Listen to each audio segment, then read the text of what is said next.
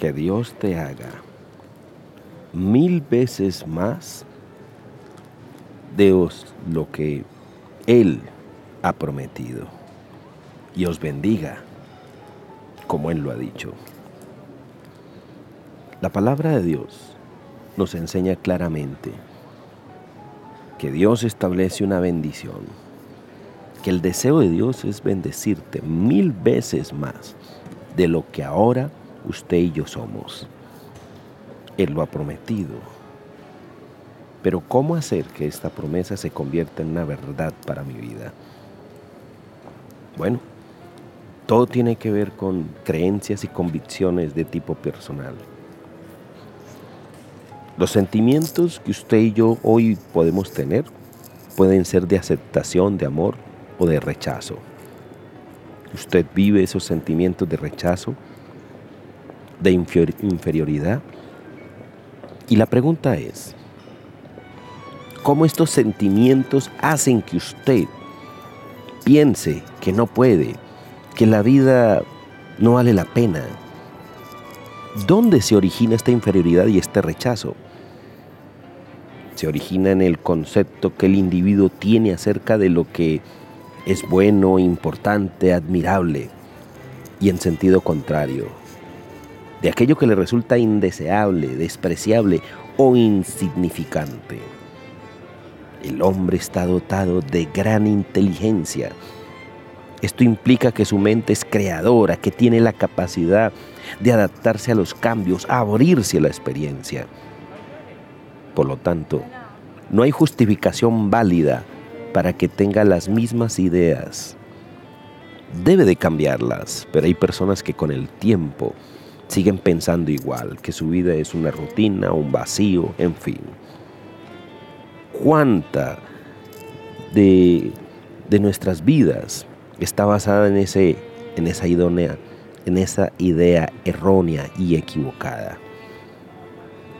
Por eso, ¿cuántos estamos condicionados condicionados a lo negativo.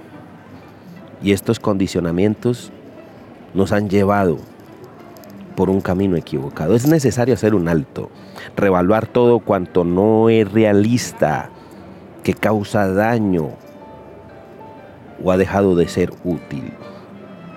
De ahí que la persona que sabe hacer buen uso de su inteligencia, de esa capacidad de, de entender, que Él puede predeterminar su destino dependiendo de cómo piensa.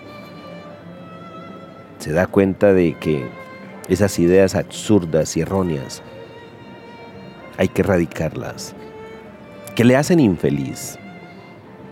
Las analiza con todo juicio hasta encontrar y dar conclusiones, erradicar eso falso esos segmentos de su vida que le han llevado a mantener esa idea errónea, a combatir con fuerza y con toda determinación, que no es lo que lo programaron a hacer.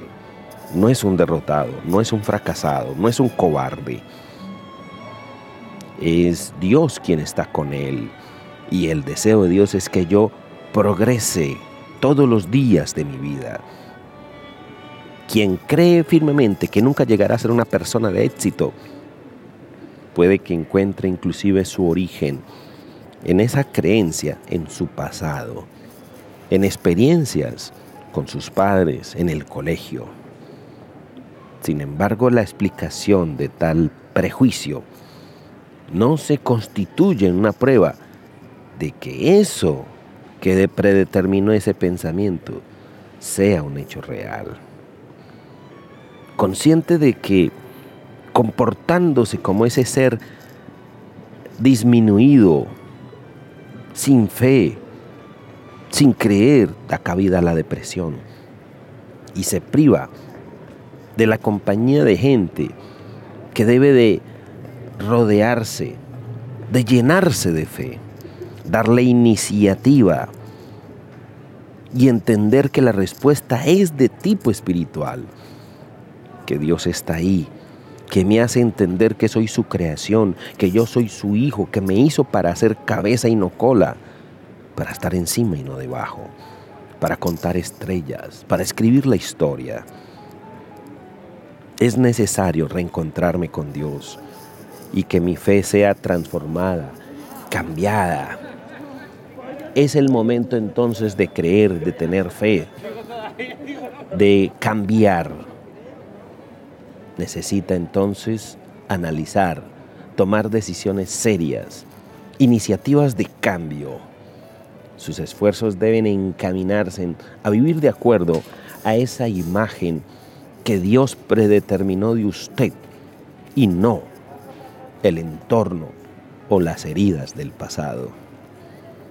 Valorarse entonces me va a llevar a creer, a tener fe. Pero quiero decirle, no es una fe inflada creer que de la noche a la mañana su vida entonces se va a transformar y que usted va a cantar como un Enrique Caruso o va a tener la fortuna del señor Bill Gates. De ninguna manera. Usted, teniendo aspiraciones, gradualmente comenzará a subir ese escalón de éxito y se encontrará que usted es una creación maravillosa del Creador, que usted es definitivamente una bendición del cielo. Es el tiempo y usted determina en qué cree y hacia dónde va. Soy Guillermo Rodríguez. Chao.